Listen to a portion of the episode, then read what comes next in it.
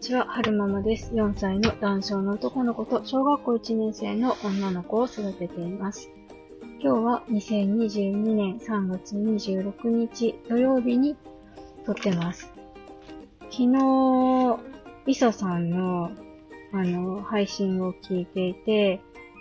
えー、と、チャンネル名を失念、失念って言葉です合ってますかね忘れてしまったんですけれども、あのー、磯さんが、とあるチャンネルに応募をして、えー、自分の故郷だったかな？か、なんかに関するお話を読み上げてもらったみたいなお話だったかと思うんですけれども、で、その、その方のね、配信を聞きに行ったんですよ。そしたら、その、ひとさんのふるさとの風景が、あの、私の父方のおじいちゃんおばあちゃんちの風景と重なった部分があって、すごく思い出したので、お話ししたいなって思います。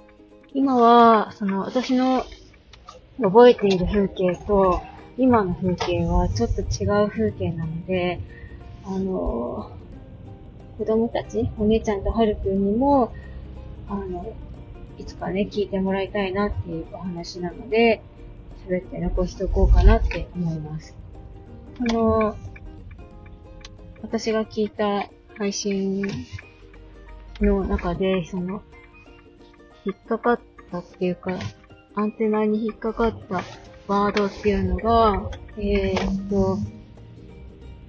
と、何だったかな。えー、っと、森とか、坂道とか、その先、坂道の先に、えー、なんだっけな、森があるとか、あと、えー、木の実とか、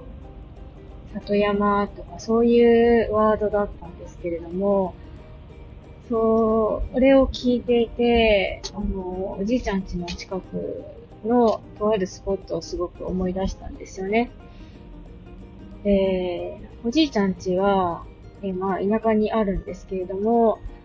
うん、周りが、そうね、山に囲まれていて、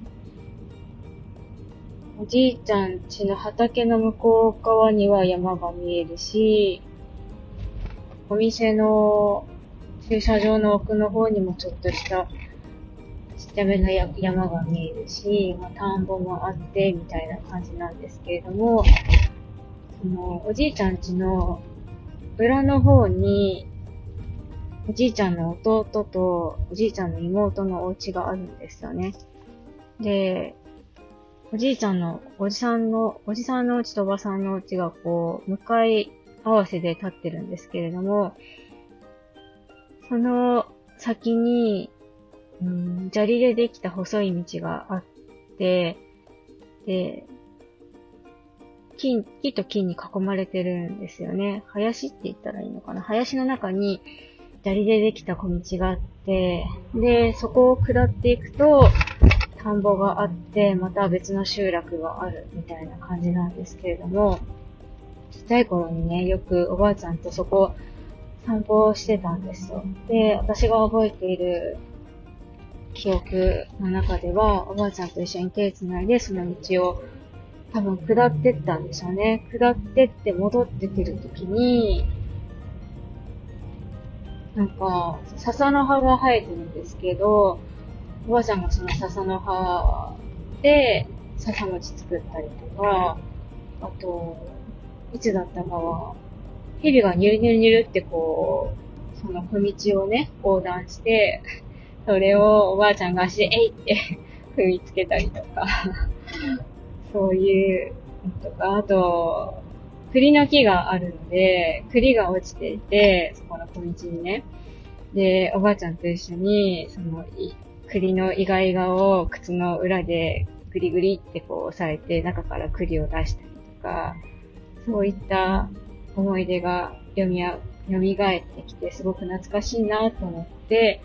えー、聞いてました。今は、その、砂利道は舗装されて、昔は、その、私とおばあちゃんで、並んで歩くので精一杯なぐらいの細い小道だったんですけど、今は、もうちょっと広くなってるんですよね。だから、私とおばあちゃんが歩いた景色と今の景色は違うんですけれども、なんか、懐かしいなと思って聞いてました。えーと、磯さんの放送、磯さんの放送から磯さんがのことを取り上げられた配信を聞きに行って、えー、昔のおじいちゃんおばあちゃんちの小道のことを思い出したので、ちょっとお話ししてみました。えっ、ー、と、最後までお聞きくださいましてありがとうございました。それではまた。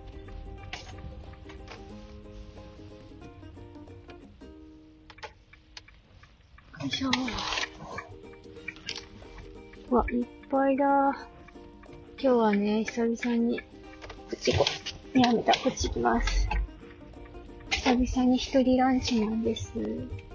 11時ぐらいに、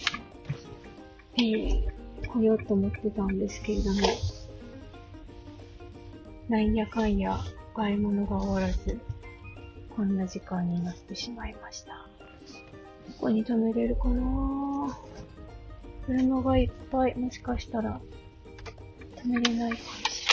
れない。でもチャレンジしてる。あの、木漏れ日のテラスっていうカフェなんですけど、あの、すごく美味しいんですよね、ここ。ここ最近ハマってて、一時ね、質が落ちた時もあったんですけど、皮膚が変わったのか、頑張ってくれたのか、すごくどれを食べても美味しくって、おー、ぶつかる。